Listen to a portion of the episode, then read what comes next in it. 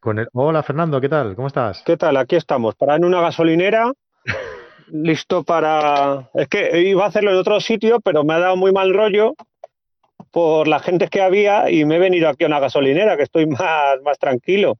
O sea que, que aquí Vaya estoy. tela. Ahí estás ahí tirado en la cuneta, ¿no? Entonces, un poco. Estoy tirado en una gasolinera en medio de Alcalá de Henares, enfrente de un Kentucky. Haber aprovechado para comprar la cena, hombre. Ya no, la verdad es que podía haberme parado en el Kentucky, que hace mucho tiempo que no como guarradas, y, y haber, y haber hecho eso. No, no, no hubiese sido mala idea, desde luego.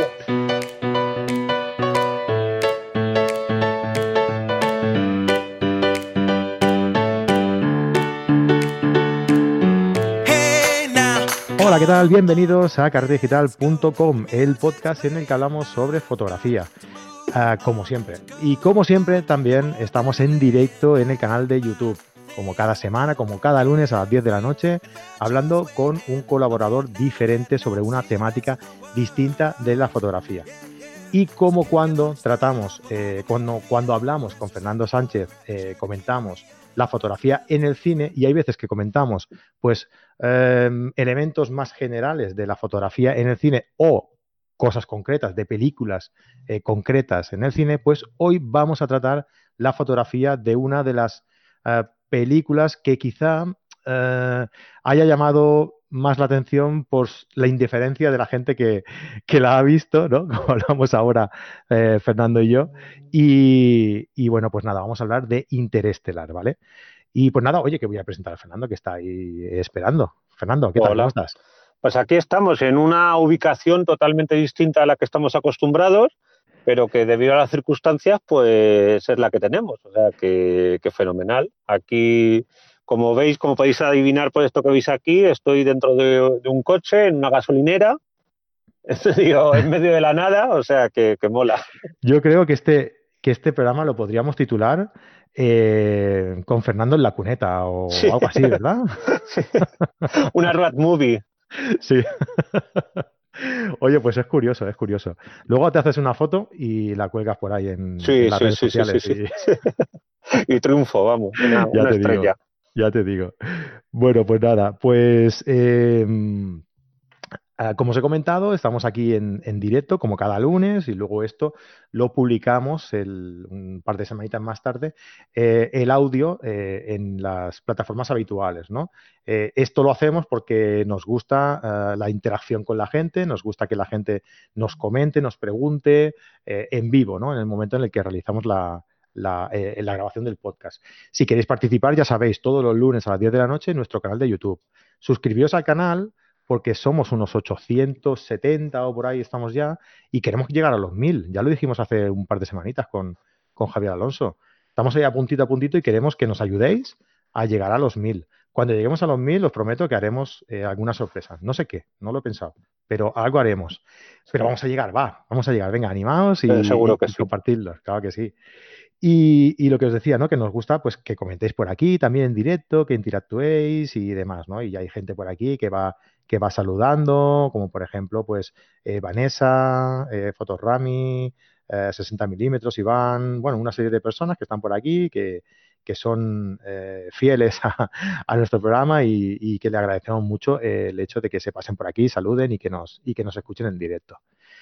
Pues nada, eh, ya hecha toda esta introducción, dejadme hacer una pequeña reseña eh, hablando pues eh, sobre Carrete Digital, ¿no? Que somos una comunidad de fotógrafos eh, carreteros. Nos hemos puesto el nombre de carretero, Fernando. ¿Qué te parece? Mola, mola, me parece. Me parece juntar lo nuevo y lo viejo y todo, mola. Carretero. Sí, a ti, bueno, a ti ahora te pega, ¿eh? Eso de Sí, carretero. sí, sí, yo ahora carretero total. Estoy Pues viendo un atardecer ahora que, que alucinas, qué bonito. Qué mía. chulo. Ostras, pues dale Sí, la vuelta, pues, te estamos viendo la cara, para verte la cara. Mejor ver un atardecer que mi cara de degenerado a las 10 de la noche. Desde luego. Pues nada, eso, que estamos en, en carretedigital.com, que ya sabéis que somos una comunidad en la que, bueno, pues entre otras cosas podéis eh, conectarnos, conectaros con nosotros aquí en directo para, para participar en los, en los podcasts, pues tenemos una serie de, de- ventajas para todo el mundo que, que sea eh, seguidor nuestro, eh, los cursos online también, que podéis consultarlos cuando queráis, tenemos un montón de cursos, de iniciación, de Photoshop, de Lightroom, de composición, de macro, de light painting, que es el, que estamos publicando ahora un capítulo cada semana. Bueno, un montón, ¿vale? Así que id a, carretedigital.com. Eh, pronto tendremos muchas sorpresas. Yo creo que si no es este mes, el que viene o ya para septiembre, pero vaya, que está, está a punto de caer y tendremos muchas, muchas sorpresas. Nos vamos a poner las pilas y vamos a hacer un montón de cosas, ya veréis. Y, nada, os invito a que, a que vayáis y que os paséis y echéis un vistazo a, todo el contenido que tenemos en la página web. Eh, que bueno, es eh, mérito de todos los que colaboran con nosotros, todos los colaboradores, como los que tenemos aquí en el podcast cada lunes en directo, como los, los que nos escriben los artículos en, lo, en el blog, un montón de gente que hace que esto, que todo esto sea posible, ¿no? Pues muy bien, después de todo esto, Fernando, vamos a empezar a hablar de Interestelar. Venga, va, ¿qué nos cuentas? Pues nada, Interestelar, primero presentarla. Es una película del año 2014. Es una película de, de, Christopher Nolan, que es uno de los directores de cine que más de moda hasta ahora, que dicen que es uno de los mejores. Él yo creo que se considera uno de los mejores, que está como un poquito endiosado, pues es verdad que película que hace, película que a muchos nos deja sin habla, nos impresiona y todo. La verdad es que a muchos nos gustaría volver a encontrar el Nolan de la primera película que hizo, que sonará mucho, que además es muy fotográfica, que se llama Memento. No sé si os acordáis de, de, ella, que sale la fotografía. La fotografía es muy importante en esa película, la fotografía Polaroid, la fotografía instantánea.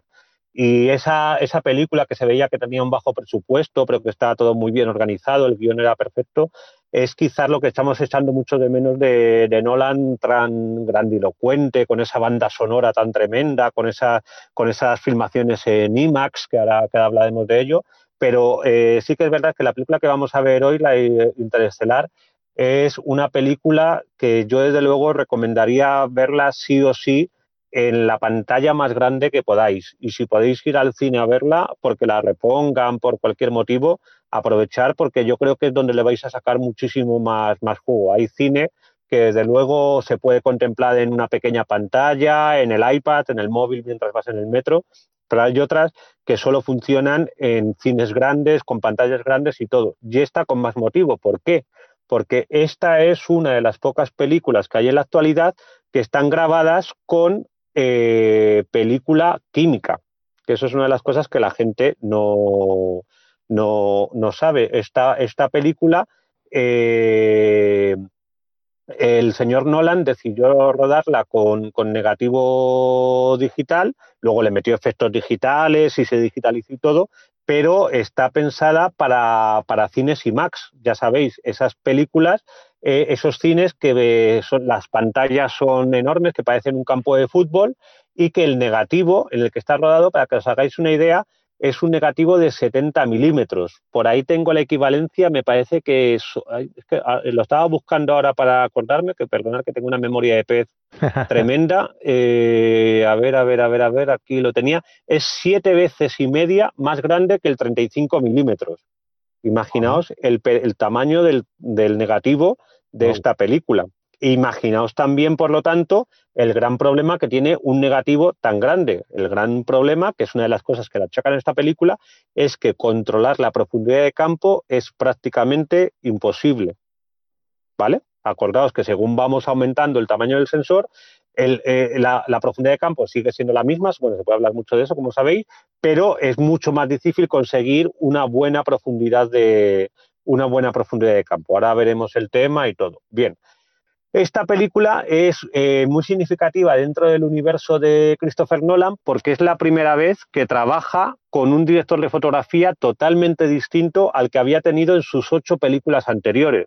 Y las películas anteriores os sonarán, eh, por recordar, Memento, El Caballero Oscuro, eh, vamos, la trilogía, la famosa trilogía de, Batman, todas las películas que hizo anteriormente las hizo con un director que se llamaba Wally Pfister. Ya sabéis que mi pronunciación es mítica dentro de este, de este podcast, ¿vale? Pues eh, Pfister decidió dejar de ser director de fotografía y apostó por convertirse en director. Y en 2014 resulta que estaba inmerso en una película que se llama Transcendence, que creo que no llegó al mercado español, y tiene una particularidad, que esa película fue un absoluto fracaso. Aún así, contó con todo el apoyo de Nolan y Nolan se vio obligado a contratar a un nuevo director de fotografía. Este director de fotografía es un holandés que se llama Hoyte Hoytema. Me imagino que se pronunciará así. Van, Van Hoytema o algo así. Cada vez lo pones más fácil, ¿eh, Fernando? Sí, sí, sí, vamos, yo estoy encantado.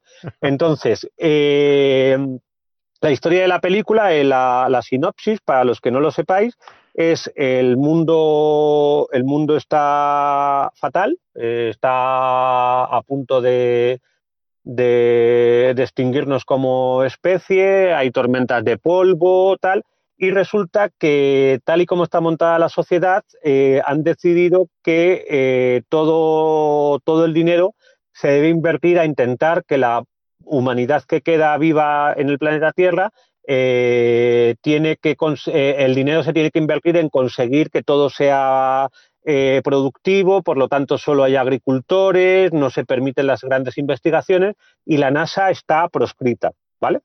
El protagonista, el famoso actor Matthew McConaughey, qué nombres me ponen, me encanta, ¿de acuerdo? Eh, era un piloto de la NASA, pero le reconvirtieron en agricultor. Resulta que por diferentes circunstancias eh, consigue contactar eh, con una sede secreta de la NASA, donde se encuentran sus antiguos profesores, sus antiguos colaboradores, y le cuentan que la NASA está buscando nuevos planetas para que la gente, eh, para que la humanidad no se extinga. Entonces le piden por favor que si puede convertirse, reconvertirse otra vez de nuevo en piloto de naves espaciales, porque han descubierto un nuevo mundo atravesando un agujero negro. Todo eso además está muy actual porque sabéis que recientemente han conseguido fotografiar un agujero negro que casualmente es bastante parecido a lo que sale en la película. ¿Por qué? Porque la película contó con el apoyo eh, científico de un físico que se llama Kip Thorne bien pronunciado, creo que está. Me tendría que poner el, Google para, que me ayudaran a pronunciar correctamente los apellidos de esta gente tan simpática. El Google Pronunciated. Sí, como, como sea, eso. Y eh, viajan a estos planetas, tienen que atravesar tienen que atravesar los, agujeros negros, entonces entra en parte la relatividad del tiempo de Einstein. Eh, eso significa que estar en un planeta determinado supone 24 años en el planeta Tierra, entonces a su hija de nueve años que la deja ahí y no la va a volver a ver. Bueno, una serie de historias eh, bastante tremendas que os invito a ver. Es una película bastante complicada desde un punto de vista científico. ¿Por qué? Porque Nolan lo que pidió es el mayor rigor científico posible, porque ese es uno de los grandes problemas de las películas de ciencia ficción, que el rigor científico no existe. Y esta parece ser que lo cumple bastante, bastante, bastante bien, hablando del tiempo, de la relatividad. Se centra más en la historia, digamos, Sí, sí, sí, sí, sí. O sea, realmente, realmente parece que cumple varios requisitos científicos y que, aunque es una película de ciencia ficción, lo que cuenta podría pasar realmente, ¿vale? Bueno, la sinopsis la he contado un poquito así por, por encima para animaros a verla. Es una película muy grandilocuente, con una banda sonora tremenda, es, impresionante, pero vamos a centrarnos como siempre en el tema de la, de la fotografía. Lo que le estaba comentando al principio aquí a, a, nuestro amigo Francisco es el tema de que esta película a mí me ha llamado mucho la atención porque tiene muchos defensores y muchísimos enemigos. Hay mucha gente que cree que esta, la fotografía de esta película es aburrida, sosa y desde un punto de vista técnico incluso mala. A mí eso me, sorprende y me gustaría que si alguno de los que estáis aquí escuchándonos quiere dar una opinión, que por favor la, la dé para, para debatir y todo, porque resulta bastante interesante. Bien, vale. Vamos a, vamos a centrarnos ya en la fotografía. El director de fotografía, como he dicho, es el Van Hoytema, que es un fotógrafo, un director de fotografía holandés que empezó a tener mucho éxito a raíz de una película que se llama Déjame entrar, una película de vampiros con niños y todo bastante, bastante tremenda que funciona bastante bien. Entonces, eh, a raíz de esa película empezó a trabajar con diversos directores y trabajó con Spike Jones, que es un director muy conocido y director de fotografía de muchos vídeos musicales de grandes, de grandes músicos, y hicieron juntos una película que se llamaba Her, que no sé si os sonará, una película donde el protagonista se enamora de una máquina. No sé si os sonará esa historia, si no la habéis visto, Her es una gran película. Y a raíz de esa película, Nolan le llamó porque le llamaba muchísimo la atención el realismo que conseguía en historias de ciencia ficción. Y eso fue la película El Nexo que hizo que este director, Van Hoytema, trabajara con, Nolan. Como os he dicho al principio, Nolan lo que, quería era hacer una película de ciencia ficción, pero lo más realista posible. Y entonces, para conseguirlo, eh, contactó con el físico que os he hablado, con Kip Thorne, para que toda la, trama científica tuviera bastante sentido y empezó a trabajar con, nuestro director de fotografía para conseguir que todo lo que se viera fuera dentro de lo que cabe lo más realista posible. ¿Y qué hicieron? Empezaron a contemplar eh, y a visionar tres películas en concreto. La primera, Solaris de Tarkovsky, el gran director ruso que consigue un realismo eh, tremendo. La siguiente película, como no en Nolan, 2001 de Kubrick, que es una de las películas míticas de la ciencia ficción. Y la tercera, Alien de Ridley Scott. Nolan quería ese ambiente para su, para su película Interestelar. Y para conseguir ese mayor realismo, ¿sabéis qué es lo que estuvieron viendo una y otra vez? Dime, ¿qué? ¿Qué, qué, qué? ¿Qué? Las películas de la NASA. Es decir, ah. empezaron a ver todos los rodajes que existen de la que, que tiene la NASA para intentar esa ambientación y esa luz trasladarla a la película como querían que fuera una película mm, de ciencia ficción de la antigua escuela y todo, decidieron rodar en película y decidieron rodar en dos formatos distintos. En primer lugar, con una, con una IMAX, el formato 70 milímetros, que es un formato casi cuadrado, un negativo siete veces y medio mayor que un 35 milímetros, y en película de 35 milímetros. Entonces, esto que parece muy extraño es muy común en Nolan. Parece ser que las tres películas de, Batman, de la trilogía de Batman, la fabulosa trilogía de Batman, eh, eso se cumple. Cuando hay grandes paisajes, grandes escenarios y todo, está rodado en formato IMAX. Y cuando hay diálogos o están, están hablando una persona una con otra, están en el interior de una, de una nave o de un edificio, ruedan en 35 milímetros. Y parece ser que en aquellos cines donde todavía se puede proyectar película, se ven los dos formatos, se van adaptando. Sin embargo, lo, el común de los mortales, que ya solo podemos ver películas en cines con proyector digital, lo hemos visto todo unificado en un único formato panorámico. Es decir, muchos de nosotros hemos visto esta película no en el formato que concibió Nolan, sino en el formato que permite la proyección digital de los cines a los que vamos habitualmente. ¿vale? ¿Qué, diferencia, ¿Qué diferencia habría en si viéramos la película original en el formato en el que... Pues parece ser, por lo que he leído y por lo que he visto, eh, en España creo que la única sala donde se ha podido ver realmente como la concibió Nolan fue en los cines de Barcelona, creo que se llaman Fenómena, unos cines que creo que son espectaculares, que tengo ganas de volver a Barcelona solo por ir a esos cines, porque creo que es espectacular lo que se puede ver ahí. Pues el problema es que eh, el tema es que eh, cuando se ve en IMAX, en formato IMAX, es un formato muy cuadrado y cuando se ve en formato 35 milímetros es un formato mucho más apaisado. Entonces, ese cambio va provocando esa serie de, esa serie de, de distinta manera de meterse en la película que eh, puede llamar la atención. Al verlo en IMAX, al ser todo mucho más grande, mucho más nítido, el negativo con muchísimo más detalle, eh, aprecias más la realidad y con el 35 milímetros, al ser mucho más sucio en comparación con el 70 milímetros, eh, es todo como mucho más íntimo, mucho más cerrado y ese formato más panorámico del 35 milímetros creo que acompaña más a que te metas más en lo que están contando. Esa es la, diferencia. Eso lo hemos perdido en este tipo de, eh, de, cine donde se puede ver el formato original, ¿iría cambiando de formato? Eh, creo que sí, creo que ah, sí. Lo he intentado ver, a ver, en algún ejemplo en YouTube o algo así, pero realmente no lo he conseguido y no, no acierto a entender cómo se verá realmente. Tengo, tengo mucha curiosidad. Si algún espectador o algún oyente carretero que tenemos aquí nos quiere, ha tenido la suerte de verla en formato químico, pues sería maravilloso que aportara, esa visión. Mira, en relación a esto que decías, eh, tú estabas comentando que, que eh, intentó adaptar eh, mm, formatos de grabación más antiguos, ¿no? Adaptando el, formato químico al digital, ¿no? Sí. Diciendo así. Eh, y Fotorami nos comenta, bueno, antes Vanessa nos dice que, es, que, sí que le ha gustado esta peli. Mira, esta es de las suyas. y nos, nos, dice que, eh, él opina que cuanto más avanzado es la tecnología de fotografía, en el cine es peor.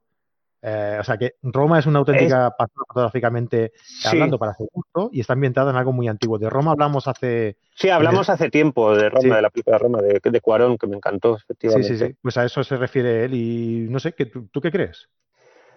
Pues que, o sea, yo creo que, eso precisamente lo dice Van, Van, Van Hoytema, ¿de acuerdo? Que dice que él no le gusta hablar de fotografía digital y fotografía química de nuevo, viejo, le gusta hablar de fotografía en general y que lo mm. importante es el ingenio y la capacidad de cada uno de los autores. Entonces, yo, yo pienso que va más por ahí. Eh, es, como, es como todo. O sea, a mí, yo sinceramente, cuando voy al cine, echo de menos esos saltos, ese grano, ese ruido que tenían las proyecciones antiguas. Por eso me gusta mucho ir a las filmotecas y todo, porque ahí siguen proyectando muchas veces en, químico y, es tremendo verlo así. Yo me acuerdo de ir a proyecciones y que se quemara el negativo durante la proyección y que tuvieran que parar y todo. eso se ha perdido. Ahora todo es perfecto, todo está muy bien medido, todo tal. Yo creo que se pierde un poquito de naturalidad, pero que, se gana calidad. Eso ya depende del gusto de cada uno. O sea, eso no. No sé. El digital es bonito, es perfecto, pero tan perfecto que no es real. Es como tomar una fotografía de callejera con trípode o sin trípode. Si la tomas así un poco torcido, con movimiento y todo, te parece mucho más viva y si está todo así como a la escuela de los, de los Hetcher, de los Becher, eh, todo como mucho más frío. No sé, yo mm. pienso que van por ahí un poco las cosas, de, más íntimo más, o más o más real. No sí, es como eh, escoger entre algo más espontáneo o, algo más eh, artificial, ¿no? efectivamente, Entonces, sí, técnicamente mm, sí que te, que te dirá más, ¿no? Porque técnicamente es perfecto, está todo bien equilibrado, tal, pero pierde esa gracia de, de la naturalidad, ¿no? De la espontaneidad, de de aquello que, se quema, ¿no? Por ejemplo, que decías tú, que se quema el negativo, hostia, mira, se ha quemado. Ah, pues, claro. Pues es una gracia. esas pequeñas trepidaciones y oscilaciones que vemos entre negativos cuando vemos películas de cine mudo, las películas de Charlotte y todo, para mí tiene un encanto artesano que ahora se ha perdido. No estoy diciendo ni que sea mejor ni que sea peor, sino que simplemente la sensación es distinta.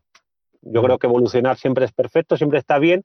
Y a lo mejor lo que están haciendo estos directores como Nolan, que lo está haciendo también Tarantino, lo está haciendo Scorsese y todo, de rodar en película, es como, como los últimos románticos, que está bien, pero yo creo que ya no es la época. No, pero no lo sé. Eso daría para otro, para otro foro. Lo bueno de la evolución tecnológica es que eh, te da el, control sobre la, sobre, sobre la técnica y, y, puedes grabar un formato más antiguo, pero de una forma más fácil. Sí. puedes, darle, puedes darle ese, ese, ambiente, esa, eh, ese aspecto más antiguo, ¿no? Pero de una sí, sí, pues tienes más libertad de creación. O sea, es como, a ver, eh, es como, ¿qué, es mejor, disparar en diapositiva o disparar en digital? A ver, disparar en diapositiva tenía la emoción y eso no lo tiene lo digital, lo siento mucho, pero no lo tiene, de que si, con perdón, la cagabas, habías perdido la foto, pero como la consiguieras clavar, te sentías el dios fotográfico. Claro. Sin embargo, en digital, sabes que si te equivocas, tienes muchísimas herramientas para conseguir que esa foto al final funcione. Entonces, yo creo, pero es una opinión personal, no que habría que discutirla y que igual dentro de tres meses cambio de opinión, que eh, se pierde eh, se, pierde profesionalidad. Es decir, con, el, con, la diapositiva o sabías hacerlo o no sabías hacerlo. Con lo digital, si no lo sabes hacer, luego lo puedes solucionar. Hmm. Entonces pierdes un poco la emoción de saber si lo has hecho bien o mal. Eres un melancólico, Fernando. sí, soy un melancólico. O sea, soy un enamorado del digital, pero yo echo de menos eso. O sea, lo de irte de viaje y no saber hasta que llegabas a casa y revelabas si lo habías conseguido, esa sensación se ha perdido. Tenía su qué, sí, es verdad. Tenía, eso, eh, a mí eso me emocionaba mucho. O sea, yo, yo me acuerdo de viajes que llegaba, digo, ostras, la foto, esta va a ser la foto del viaje tal cual, y hasta que no ibas a la tienda y recogías el negativo o la diapo, no sabías si lo habías hecho o no. Y cuando lo habías hecho, decías, bien, claro, para que había que estar muy preparado y muy seguro de lo que habías hecho. Con esto de las películas pasa exactamente lo mismo. Eh, antes, si la liabas, eh, era horrible, perdías muchísimo dinero, era espantoso. Ahora lo puedes corregir. ¿Es bueno, es malo eso? Seguro, pues es más práctico ahora. Es más seguro, es más mm. seguro. Simplemente vas a la seguridad. Pero bueno, dile, tú a un fotógrafo de bodas, por ejemplo, que, si es melancólico o qué, ¿no? Claro, claro. O sea, yo, yo me acuerdo, o sea, yo me acuerdo eh, eh, una de las bodas más bonitas que he tenido en mi vida en Venecia, por ejemplo, eh, estábamos solos en el Gran Canal, los novios y yo, con el taxista, trazando el, Gran Canal, y yo disparando ahí como loco, tal cual.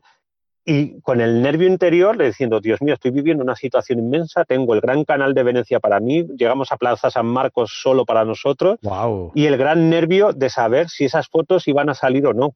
Al final salieron, profesionalidad, pero, pero si, no han, si no salen, Hubiese sido horrible. Ahora simplemente coges exposición, subes y ya tienes la foto hecha.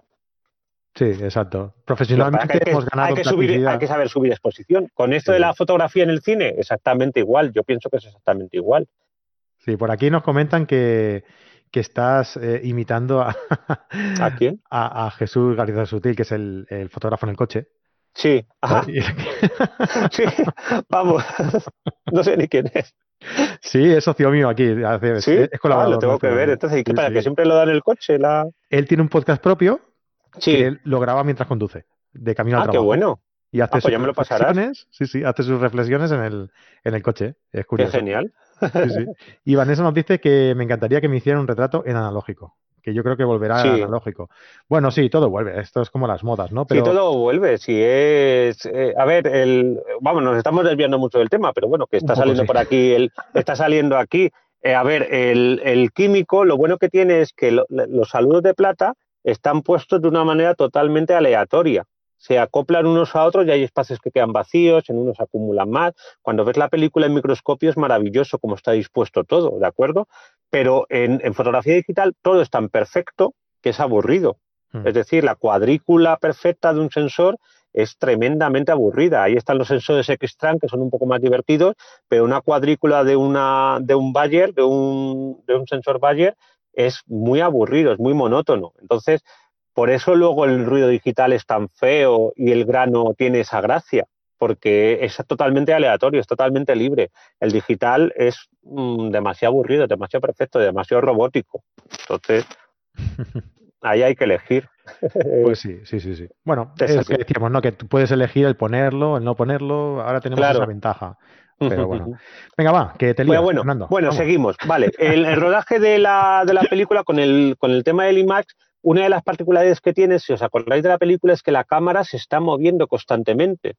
Y dices, ¿y cómo se mueve la cámara constantemente si están trabajando con una cámara de fotos, con una cámara de vídeo que lleva un rollo de 70 milímetros eh, eh, IMAX? Pues porque eh, decidieron aligerar estas cámaras y consiguieron casi, hay algunas tomas, eh, algunas fotografías que lo demuestran, consiguieron equipos IMAX que son tremendamente grandes, consiguieron eh, reducirlos de tal manera que casi las pueden llevar en el hombro, con lo cual eh, el movimiento que se observa en esas grandes escenas y todo es totalmente real y está conseguido con una cámara IMAX de 70 milímetros. Eso es lo que provoca que muchos de los encuadres de los que se quejan los enemigos de la película estén, están desenfocados y no tienen una nitidez extrema, porque la cámara pesadísima no está colocada en un trípode moviéndose perfectamente ni nada, sino que está muchas veces colocada al hombro.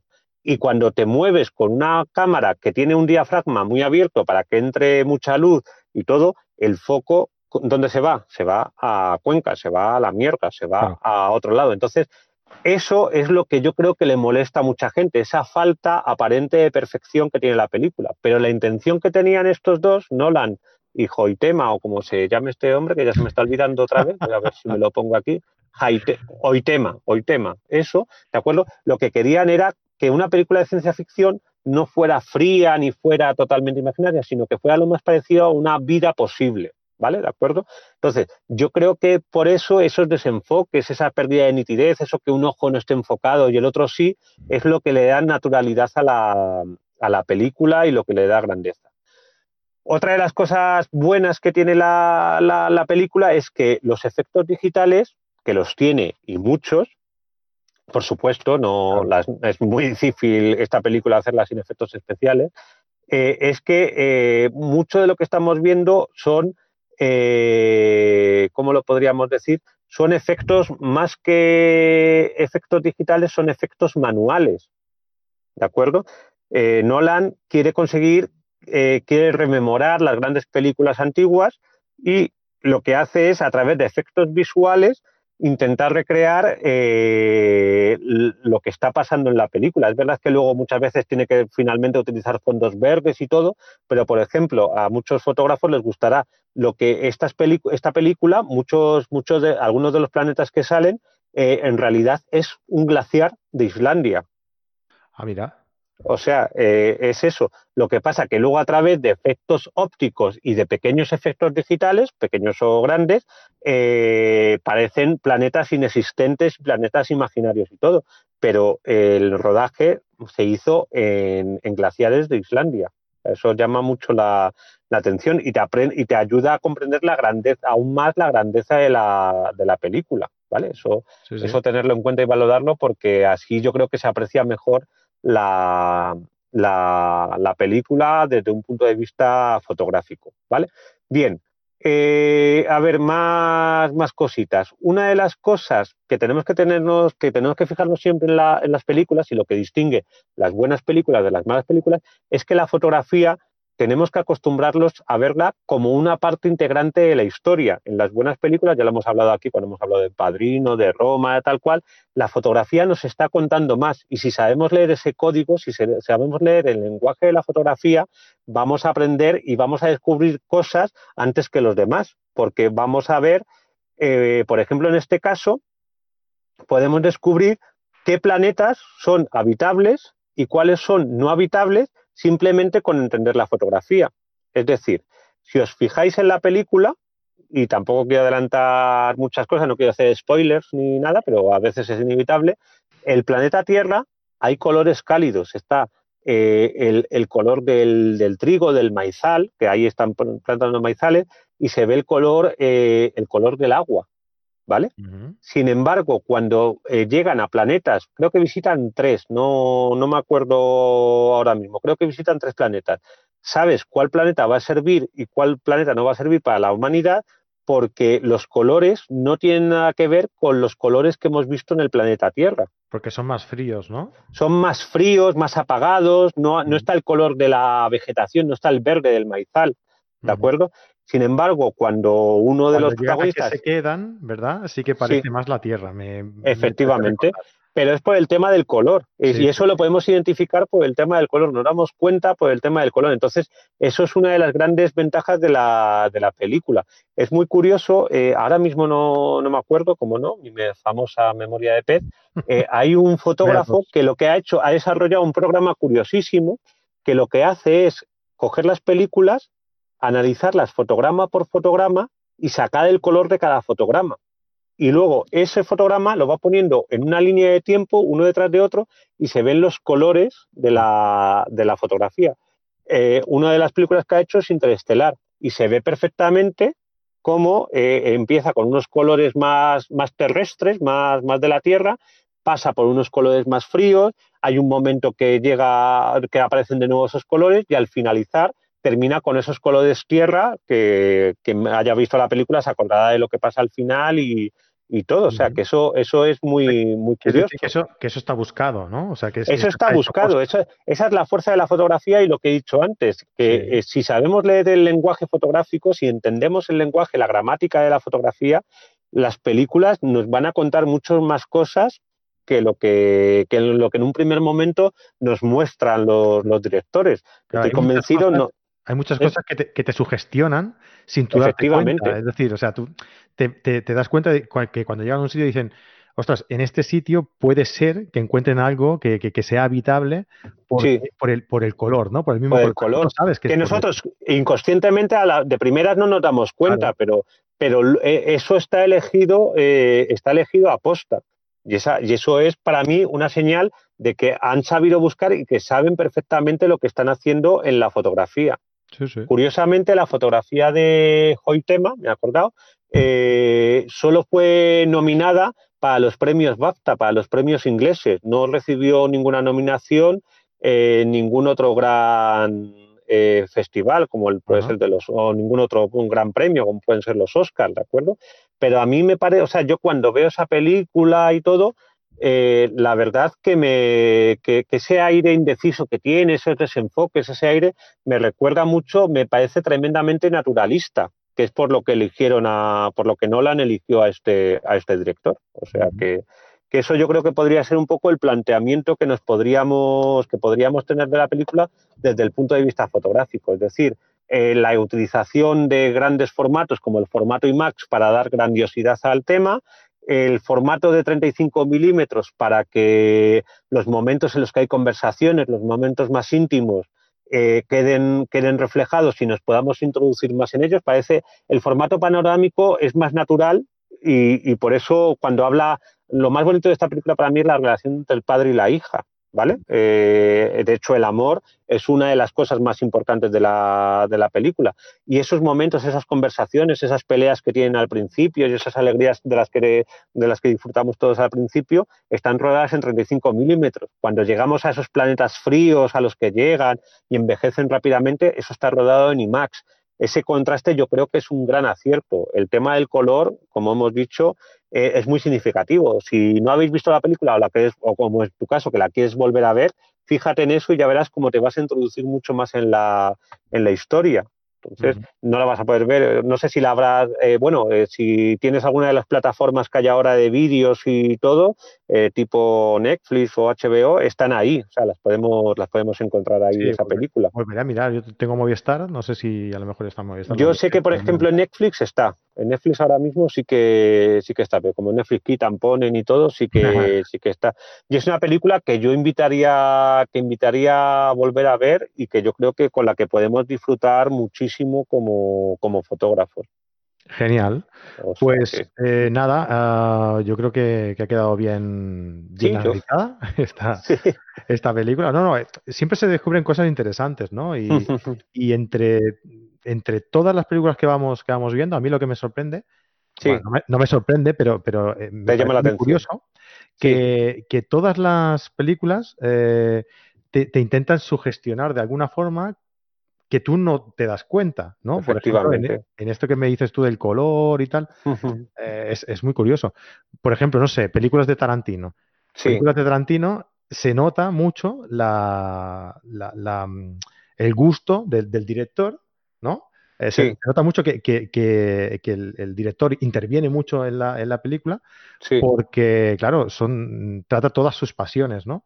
Y, a través de la fotografía ayuda muchísimo a llegar a conocer mejor incluso al director, ¿no? Sí, o sea, por ejemplo, has tratado a Tarantino. Tarantino, la, la, película de los ocho odiosos o los odiosos, odiosos ocho, no sé, el título más horrible que han podido elegir para esa película, está rodada en 65 milímetros, también en un gran formato, que era un formato que, que era para rodar los grandes escenarios, para competir contra la televisión que empezaba en los años 50 y todo en lo apropiado y además es tan chulo que ese, ese formato que era para rodar grandes escenarios, solo rueda grandes escenarios los primeros 10 minutos y luego encierra a todos los actores en el interior de una casa. Y rueda en 65 milímetros porque yo lo valgo, o sea, e, e, es, impresionante. Pero en las películas de Tarantino la fotografía es gloriosa. O sea, yo, por ejemplo, una de mis películas favoritas de Tarantino es la es Kill Bill, la 1 la uno y la 2. ¿Por qué? Porque la fotografía es espectacular. Mm. Y si te metes en la fotografía, eh, o sea, te enteras de muchas más cosas, el, ves todo, o sea, el, color sangre, la, el, rojo cuando aparece es cuando, cuando realmente la intensidad de la película sube tremenda. Ella va vestido de amarillo, que es un homenaje a Bruce Lee, pero bueno, que, que, es una, que es una historia muy, muy tremenda la fotografía en Tarantino, o sea, es, es espectacular. Bueno, pues ya está decidido. La, el próximo programa que hagamos Tarantino. Ah, vale, encantado. Además, como van a estrenar, que tengo unas ganas de que se estrene ya, la Eras una vez en Hollywood, podemos aprovechar, porque creo, yo, no sé si se estrena en junio, en julio, me parece, puede ser, o, ya más tarde. Está ahora por festivales, de, estuvo en Cannes, me parece, hace poco, o sea que está a puntito. No, debe estar a puntito de, estrenarse y podemos aprovechar para hacerlo, yo creo que nos mm. va a dar tiempo. Es este, esta que todo el mundo ha dicho que es una película gloriosa, Sí, menos el señor eh, Bollero. el Bollero, exacto. Bollero es curioso, es el, crítico al que no le gusta el cine, que luego es un apasionado, pero, pero siempre tan negativo el hombre, debe ser duro ser Bollero. ¿eh? es, una cosa, pero, Muy bien. bueno. Oye, Fernando, eh, antes de acabar, que oye, que muchísimas gracias por, por oye, por estar ahí tirado en la cuneta. Yo aquí encantado, hombre. Yo aquí estoy, estoy tentado, estoy viendo un restaurante de comida rápida justo enfrente y estoy tentado ahora de irme a comer ahí. O... No, lo, voy a hacer porque mis hijas luego me matan, pero Es lo que te iba a decir, digo, que, que párate ahí en el Kentucky y te pasaron la factura, hombre, no, no te... Qué bueno. Muy bien, Fernando. Oye, ¿tienes algún curso o alguna historia por ahí que quieras comentar? Por si hay alguien que. Pues estoy, estamos ahora en la, aquí en la en Alcalá de Henares, que es precisamente donde estoy, aquí a, a 30, apenas 30 kilómetros de Madrid, en el club de fotografía, el club de fotografía.es, estamos montando ya la escuela de verano y vamos a dar diversos cursos, diversas historias y durante el mes de, de junio y julio eh, podéis encontrarme por aquí y puede funcionar bastante, bastante, bastante bien. Y luego estoy preparando un curso que a ver cuándo sale, yo creo que ya va a ser para después del verano en fotocasión, que, que ya veréis qué, chulo va a estar, de un, programa muy chulo que hay por ahí, de revelado. Qué bien, ahí con, Javier Danlos, ¿no? Efectivamente. Muy bien, dale, dale un abrazo si lo ves de mi parte. Sí, sí, sí, a ver si le, si le veo esta semanita. O sea, muy bien. muy bien. Fernando, muchas gracias y un abrazo también para ti. Vale, igualmente, pasarlo muy bien y ver mucho cine y hacer muchas fotos, por favor. Ahí está. Y acuérdate de Tarantino, ¿eh? La próxima. Eso, sí, sí, sí, sí, sí, sí lo preparo. Me, me, mola ese tema. Venga, hasta luego. Hasta luego. Y a todos los que estáis por aquí en directo, pues oye, que, que lo dicho, que muchísimas gracias por, por, estar por aquí, por comentar, por, por vuestro feedback y por vuestro, por vuestra, eh, por vuestras opiniones. Y, nada, que nos vemos la semana que viene, ¿de acuerdo? Eh, bueno, y a todos los que también nos escucháis, ¿no? A través de, iTunes, de iVoox, de, de, Podbean, incluso de nuestra página web de carretedigital.com. Acordaros, ¿eh? En carretedigital.com tenéis ahí un montón de cursos y un montón de cosas y un montón de historias que algún día haremos un programa especial para explicar todas las, novedades y, que y hacerosla llegar y que a ver qué os parecen, ¿vale? Pues nada, aquí nos despedimos un lunes más. Nos vemos la semana que viene en un nuevo directo. Creo que toca Pablo Gil, no, no sé exactamente, pero me parece que viene Pablo Gil a, ponernos los, dientes largos porque seguro que nos explica algo sobre, sobre comida.